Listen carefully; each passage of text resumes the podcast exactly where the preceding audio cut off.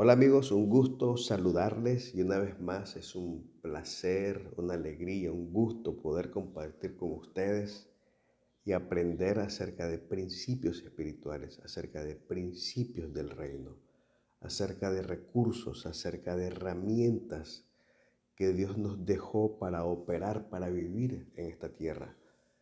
el plan de Dios para nuestra vida, además de la salvación, que tengamos vida en abundancia, es que gobernemos y fructifiquemos y prosperemos en la tierra. Y una herramienta, un arma poderosa para poder cumplir el plan de Dios en nuestra vida es la oración. La oración es vital, es indispensable, es necesaria para la vida del cristiano. No puede haber propósito, no puede haber poder, no puede haber victoria no puede haber una vida plena en la vida de un hombre, un hijo de Dios, sin la oración. Y hoy vamos a aprender acerca de un principio importante acerca de la oración, es que Dios escucha la oración. Dios escucha la oración y, en el Salmo 65 el rey David hace una declaración extraordinaria y dice, tú que escuchas la oración. Y vamos a aprender qué significa eso, tú que escuchas la oración, a ti vendrá todo mortal. Y habla acerca del principio de que toda persona puede accesar a Dios a través de la oración. No hay requisitos, simplemente disponer el corazón. Y, y vamos a aprender hoy acerca de la oración. Primero vamos a entender qué es la oración. La oración es un encuentro con Dios. Es un acto que nos permite trasladarnos del plano natural al espiritual. Es el vehículo que viaja del mundo de los hombres al mundo de Dios. Es el acto más espiritual en este mundo natural. Es el primer paso para establecer la presencia de Dios en nuestra vida. Es el primer paso para ver milagros. Es el primer paso para establecer el reino. La oración es fundamental. Ahora sí, vayamos a Salmo 65, capítulo 2. Y mire esta declaración del rey David. Tú oyes la oración, a ti vendrá toda carne. Entonces él establece un principio. Dios escucha. No es que Dios no escuche, porque a veces pensamos que, que Dios no escucha mi oración, que Dios no me contesta, entonces, tenemos que buscar personas que nos ayuden a orar, pedimos oración a alguien más. Pero aquí el Salmo dice, Dios escucha la oración y a ti vendrá toda carne. Dios escucha a cualquiera. Entonces el problema no es que Dios no escuche. El problema es que no oramos. O, como dice el apóstol Pablo, es que no pedimos bien, pedimos mal. Vaya conmigo a Santiago, capítulo 4, versículo 1 al 2, y habla del principal problema que tiene la oración, es la amistad con el mundo.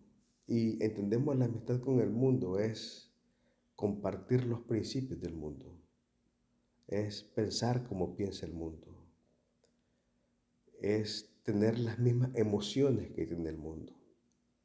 dice Santiago capítulo 4, versículo 1. ¿De dónde vienen las guerras y los pleitos entre vosotros? ¿No es de vuestras pasiones, las cuales combaten en vuestros miembros? Codiciáis y no tenéis, matáis y ardéis en envidia, y no podéis alcanzar. Combatís y lucháis, pero no tenéis lo que deseáis porque no pedís. Pedís y no recibís, porque pedís mal para gastar en vuestros deleites. Entonces, el problema principal con la oración es un estado del corazón del hombre, donde él está involucrado con el sistema del mundo, donde ama más al mundo que al sistema de Dios y por causa de que su amor está en el mundo, sus oraciones están mal hechas porque no piden lo que le conviene, pide lo que siente, no pide lo verdadero, pide lo emocional. Entonces dice, estás en guerras y en pleitos, son vuestras pasiones y por eso pedimos mal. Entonces el mundo, el hombre del mundo está empobrecido de milagros, de prodigios, porque no sabe pedir, no sabe orar. Y ahora vamos a entender cuál es el primer elemento para pedir bien. El primer elemento para pedir bien es que el primer propósito de la oración no es el milagro. El primer propósito de la oración no es pedir. El primer propósito de la, adoración, de la oración es buscar a Dios. Salmos 22, 26. Comerán los humildes y serán saciados. Alabarán a Jehová los que le buscan. Vivirá vuestro corazón para siempre. Entonces, aquí habla de que el que busca a Dios, el primer propósito de la oración es buscar a Dios. El que busca a Dios y ora será saciado. Ahora, aquí hay algo interesante también. Habla de que alaba a Dios. O sea, el hecho de buscar a Dios produce en mí un deseo de alabarle y habla también de que el adorador es un buscador de la presencia. Entonces es en la oración, es en la oración del que busca a Dios, donde Dios envía sabiduría, envía poder, envía sonidos, envía alabanza, envía adoración. El primer caso, el, primer, el verdadero enfoque de la oración es buscar a Dios. El segundo aspecto es el secreto el lugar secreto. Es que tiene que haber un lugar secreto, un tiempo especial, un tiempo exclusivo, un tiempo único, un tiempo único, exclusivo, dedicado a Dios. Mateo 6:6. Mas tú, cuando ores, entra en tu aposento y cerrada la puerta, ora a tu Padre que está en secreto, y tu Padre que ve en lo secreto te recompensará en público. La responsabilidad de la oración está en la persona, no en Dios. Dice, mas tú cuando ores, en tu aposento, a tu Padre, y tu Padre entonces está poniendo una responsabilidad en el ser humano. Tienes que orar. Tienes que prepararte para la oración. Tienes que dedicarle el tiempo a la oración. Tienes que concentrarte en la oración. No puede ser algo rutinario, no puede ser algo requisito, no puede ser algo, ah, ya me tengo que ir, la bendición, Padre, en el nombre de Jesús, que todo me salga bien. No, es un tiempo especial de comunión Ahora, lo importante es que dice que ese es el lugar donde se obtiene el milagro. La recompensa es pública, pero donde Dios lo entrega es en el secreto. O sea, la sanidad va a ser pública, pero donde Dios autoriza tu sanidad es en el lugar secreto. Tu milagro va a ser público, Dios te va a recompensar en público. Pero donde Él va a desatar el milagro y va a dar la orden, la respuesta a tu petición va a ser en el secreto. Y ahora es importante entonces entender que necesitamos desarrollar una vida de oración y necesitamos hacer de la oración un estilo de vida. Y ahí es donde nosotros tenemos que hacer un ajuste en nuestro corazón, eh, cómo estamos viviendo, qué es importante. ¿Es importante la oración? ¿Le damos la importancia necesaria? ¿Es algo importante en mi agenda diaria, en mi día a día? ¿Qué es lo que yo considero importante? ¿Cuáles son las prioridades de mi corazón? Entonces, escuché a un pastor contemporáneo, eh, Jensen Franklin, y dijo una frase muy importante. Y dijo así, el mayor temor de la vida no debería ser el fracaso, sino tener éxito en las cosas que realmente no importan. El mayor temor debería ser tener éxito en las cosas que no importan. ¿Y cuáles son las cosas que importan? Las cosas eternas. ¿Cuáles son las cosas que no importan? Las cosas temporales. Y si hay algo en lo que nosotros necesitamos aprender a tener éxito, es en oración. Necesitamos aprender a tener éxito en nuestra relación con Dios. Necesitamos aprender a tener éxito en nuestra comunión con Dios. Necesitamos aprender a tener éxito en la familia. Necesitamos aprender a tener éxito en las cosas que importan, en las cosas que son eternas, no en lo temporal. Entonces, volvemos que la oración principalmente es busca a Dios, busca un lugar secreto y también es una invocación a Dios. Es una invocación a Dios que tiene que producir algo en el corazón del ser humano.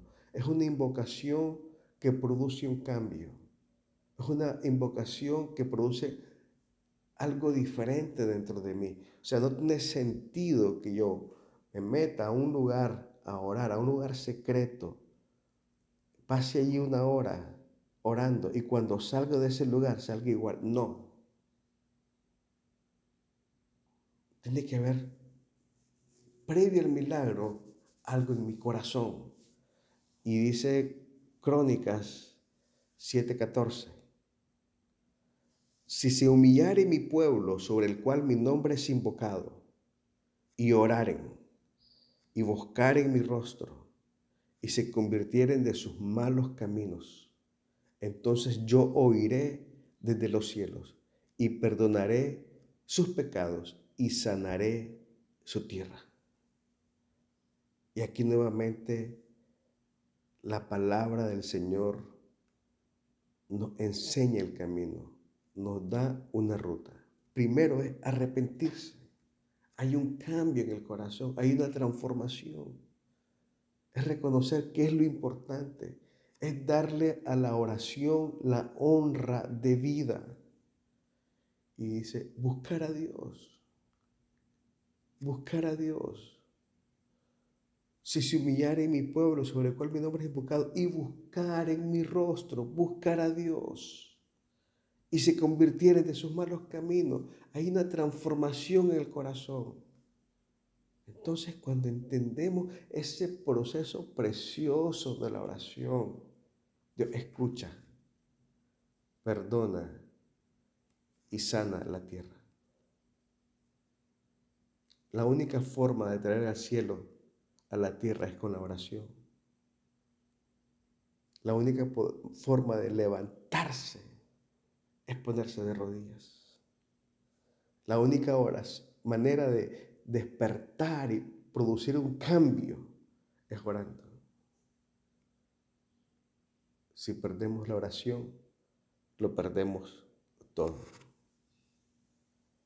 Y quiero concluir con, con una reflexión extraordinaria que está en el libro de Juan capítulo 6, versículo 16 al 21. Y yo le puse un título a esta porción de la palabra, es, deja de remar, deja de remar. Al anochecer descendieron sus discípulos al mar y entrando en una barca iban cruzando al mar hacia Capernaum. Estaba ya oscuro y Jesús no había venido a ellos. Y se levantaba el mar con un gran viento que soplaba. Cuando habían remado como 25 o 30 estadios, vieron a Jesús que andaba sobre el mar y se acercaba a la barca y tuvieron miedo. Mas él les dijo, yo sois, no temáis.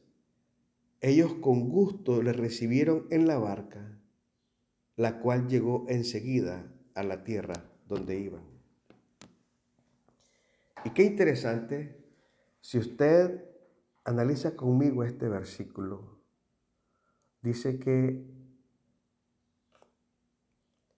iban camino a Capernaum, iban navegando hacia otra ciudad, descendieron al mar, habían estado con Jesús y ahora van para Capernaum. Y vino la tormenta. Y habían remado como 25 o 30 estadios. Estamos hablando como 4 kilómetros y medio a 5 kilómetros y medio aproximadamente. Y entonces llega la tormenta, llega la tormenta, aparece Jesús y le reciben en la barca. E inmediatamente llegan a tierra. ¡Wow! E inmediatamente llegan a tierra. Entonces ellos ya estaban con miedo y estaban en medio de la tormenta. Y de repente llega Jesús, reciben a Jesús y llegan. ¿Qué hubiera pasado si no reciben a Jesús? Si Jesús no aparece y no lo reciben en la barca. Hubieran seguido remando y remando y remando. Mi amigo necesita dejar de remar y por fin llegar. Invita a tu vida al que escucha la oración. Junta tus manos al cielo e invita a Jesús a tu vida. Recíbelo en tu corazón, recíbelo en tu casa, recíbelo en tu salud, recíbelo en tu familia y deja de remar y por fin llega a tierra. Permite que Jesús te lleve donde necesitas llegar. Solo recíbelo en tu corazón. Te voy a pedir que ores conmigo en esta en este tiempo y le puedas decir, Padre, yo sé que tú escuchas la oración. Y en este momento que cierro mis ojos y junto mis manos, me presento delante de ti y le hablo al que escucha la oración, al que escucha la oración. Y me presento y te pido perdón por mis pecados. Te pido perdón por mi incredulidad. Te pido perdón porque había olvidado lo importante. Te pido perdón porque ahora, Señor, estoy pasando situaciones difíciles por no haberte buscado como debía de buscarte. Ahora, Señor, me presento delante de ti y busco tu presencia y me humillo delante de ti e invoco, Señor, que venga tu amor, que venga tu luz, que tu Espíritu Santo transforme mi vida, transforme mi historia, transforme mi casa. Gracias porque puedo tener la convicción que me oyes desde los cielos y que perdonas nuestros pecados y sana nuestra tierra. Gracias. Te recibo como mi Padre y abro mi corazón a Jesús y recibo a Jesús como mi Salvador. Gracias. En el nombre precioso de Jesús. Amén y amén.